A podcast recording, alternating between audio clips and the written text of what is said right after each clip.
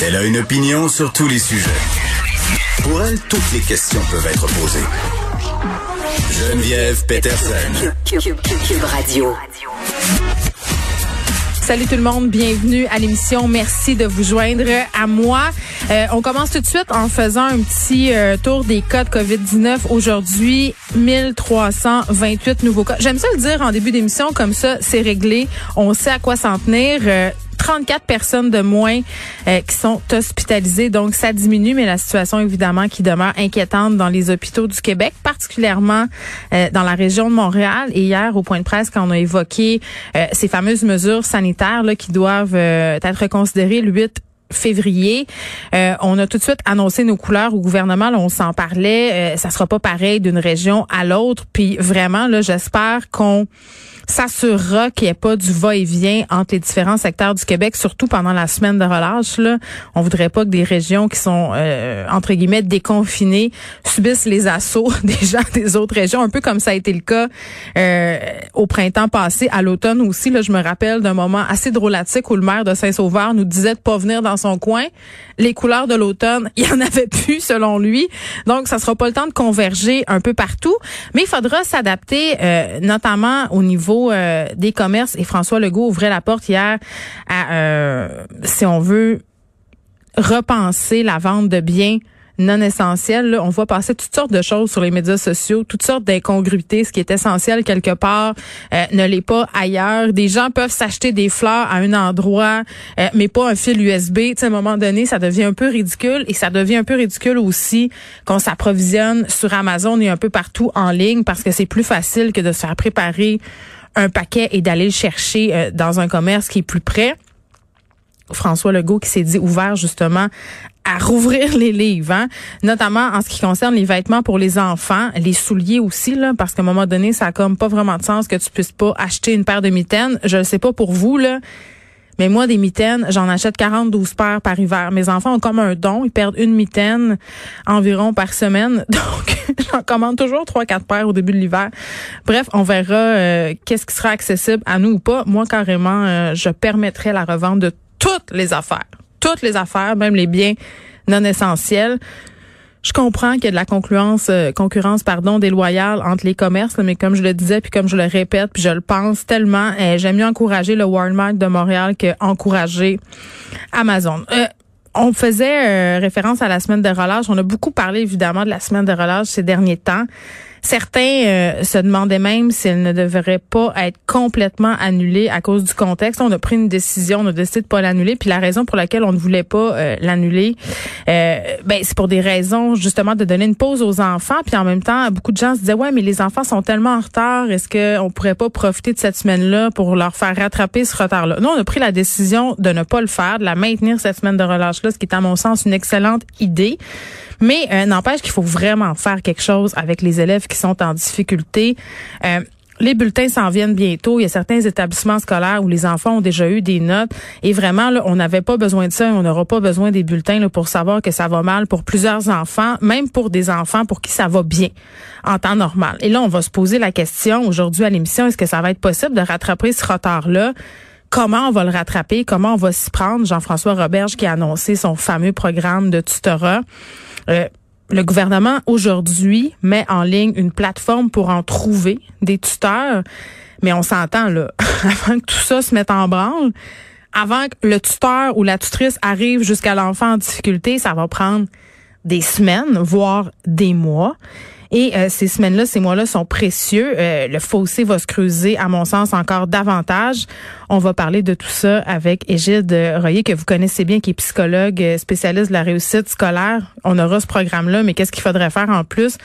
Puis vraiment, moi, je me questionne, là, je pense que ce retard-là, ça va être bien, bien difficile de le rattraper.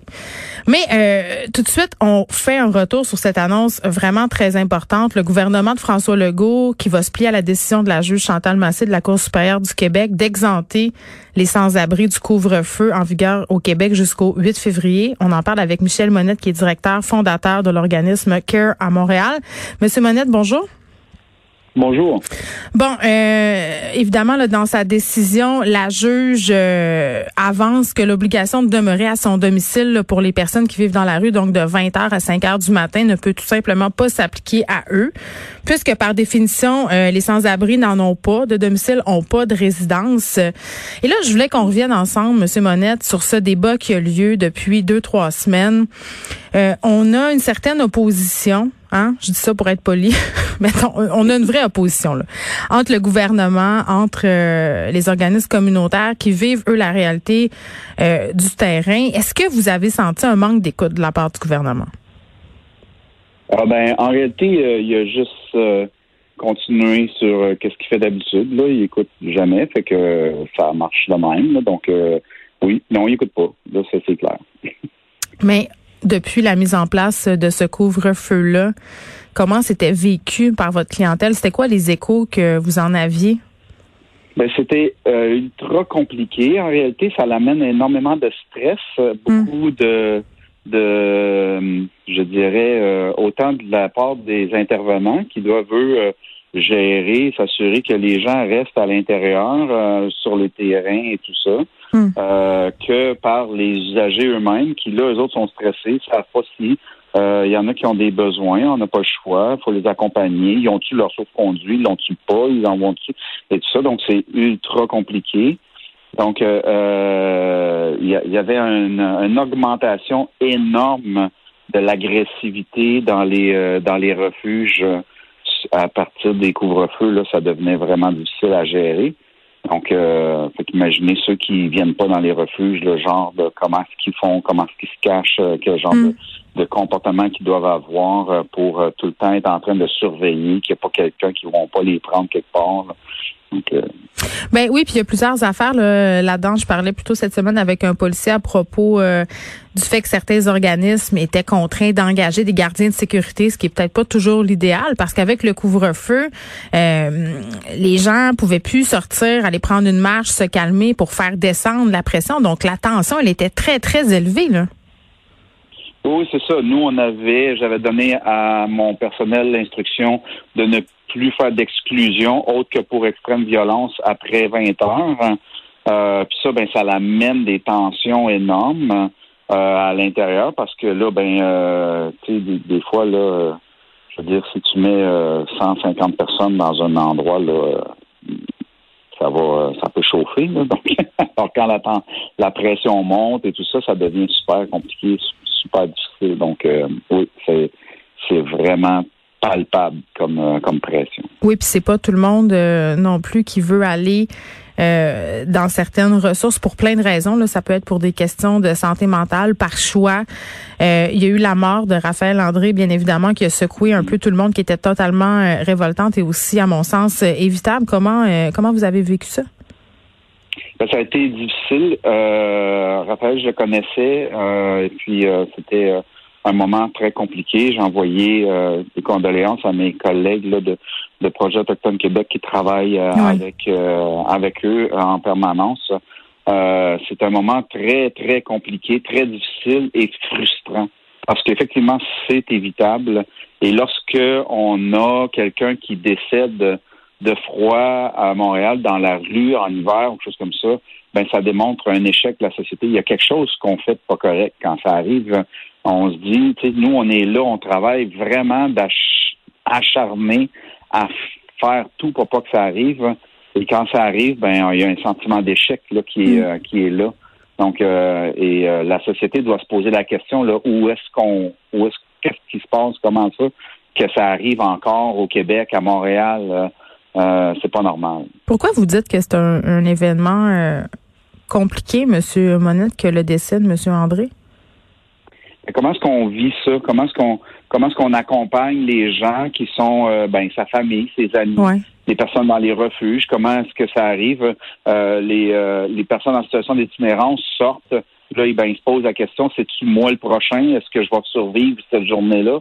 Est-ce que, et tout ça, tu sais, donc, euh, mm. Raphaël, c'était un, il était jeune, il avait des rêves encore. Euh, il est vrai qu'il y avait euh, des complexités dans sa vie qui l'amenaient à faire des choix difficiles, mais euh, ça l'empêche pas que ce gars-là, il avait des rêves, il avait une famille, il voulait s'en sortir, il faisait ce qu'il avait, ce qu'il pouvait pour y arriver. Oui, on a vu circuler plusieurs informations. Il voulait fonder une famille, notamment. C'était un, c'était un projet qui caressait. C'est ça. Donc, hmm. c'est tout ça. Fait que les, les personnes qui côtoient cet homme-là, autant que ceux qui lisent les journaux et tout ça, ben on se pose, ils se posent tous cette question-là. Hmm. Si je j'arrive pas à me rendre au refuge ou j'arrive pas à me mettre à l'abri, si j'arrive pas, est-ce que c'est moi le prochain? quel genre de stress est-ce qu'on a? Nos intervenants gèrent ces choses-là au quotidien, essayer de, de, de calmer l'angoisse qui vient avec ça et tout ça. Ça, ben, ça devient euh, c'est très difficile à, à pouvoir euh, quand je dis que c'est compliqué, là, c'est ce que je veux dire. Euh, Monsieur Legault a été questionné euh, par rapport évidemment à cet événement-là, euh, par rapport au couvre-feu aussi, cette idée de le maintenir, même si la plupart des acteurs du milieu lui disaient que c'était peut-être pas la meilleure idée. Et toujours, il a dit qu'il fallait se fier au travail des policiers, que les policiers étaient là pour amener les personnes en situation euh, d'itinérance dans des ressources, euh, les conduire au chaud. Qu'est-ce que vous pensez de ça? Ben, c'est correct, les policiers le font quand ils peuvent. Euh, c'est OK, mais dans mesure qu'il y a de la place, nous, les gens nous amènent, les policiers amènent des gens à nos refuges. Mais quand le refuge est mm. plein, je fais quoi? Moi, je peux pas le garder. J'ai des restrictions aussi sanitaires à respecter sur les distanciations, le nombre de personnes que je peux avoir dans le refuge, le nombre de lits que j'ai, ainsi de suite. Puis tous les refuges sont pleins. Il y avait 50 personnes qui dormaient à terre dans tente à la place Émilie Gamelin. Euh, c'est pas parce qu'il y avait du monde là qu'il y avait de la place. On vient d'ouvrir 112 nouvelles places dans Hochelaga, euh, puis on était plein après trois jours. Donc, euh, fait que non, il n'y a pas de place. C'est pas vrai ça que les policiers pouvaient emmener les gens dans les refuges. Il n'y a pas de place.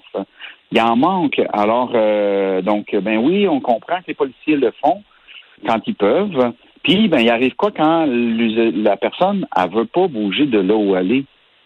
Euh, on fait quoi? On va lui mettre un ticket de 1000 pièces qu'elle ça sert à rien. Elle va devoir faire des, des, travaux compensatoires ou whatever, ainsi de suite. Et puis, euh, parce que c'est ça qui va se passer. On va lui donner un ticket. Elle va pas se présenter pour le défendre. Elle va donc avoir un jugement. Puis là, il va falloir qu'elle fasse des heures. Puis là, ben, il va avoir un mandat. Il va falloir qu'elle se fasse arrêter. Imaginez le, le 1000 dollars qu'on donne de ticket à un itinérant de coûter un 15, 20, 30 000 à la société. Donc, à un moment donné, il faut aussi être cohérent. Donc là, c'est une bonne nouvelle euh, que ce décret euh, à propos du couvre-feu.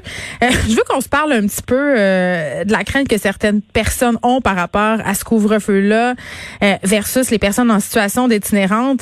d'itinérance, pardon. Monsieur Legault aussi en a parlé de dire que si on si on allait dans ce sens-là, c'est-à-dire que si on on exemptait ces personnes du couvre-feu, des gens laissent faire passer pour des sans-abri.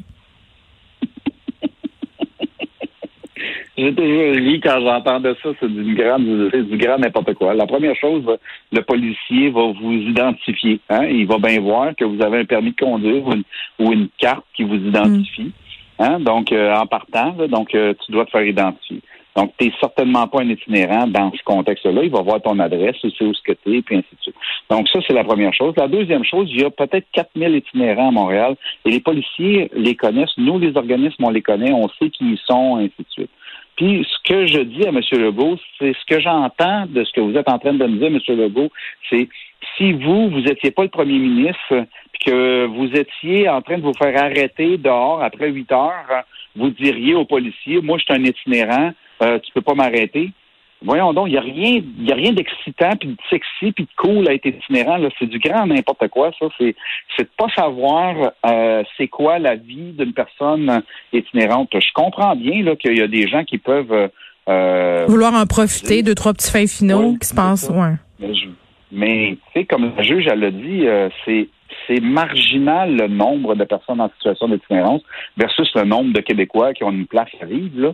Hmm. Donc, euh, ça, ça, fait totalement pas de sens comme raisonnement. Je ne sais pas où il a pris cette idée-là, qui lui a soufflé ça à l'oreille si ça vient pas de lui, mais euh, certainement, ces gens-là sont totalement déconnectés de la réalité puis ils comprennent pas c'est quoi la situation. Très bien, Michel Monette, qui est directeur fondateur de l'organisme CARE à Montréal. Le gouvernement de François Legault explique à la décision de la Cour supérieure du Québec d'exempter euh, les personnes en situation d'itinérance du couvre-feu en vigueur jusqu'au 8 février. Merci de nous avoir parlé, Monsieur Monette.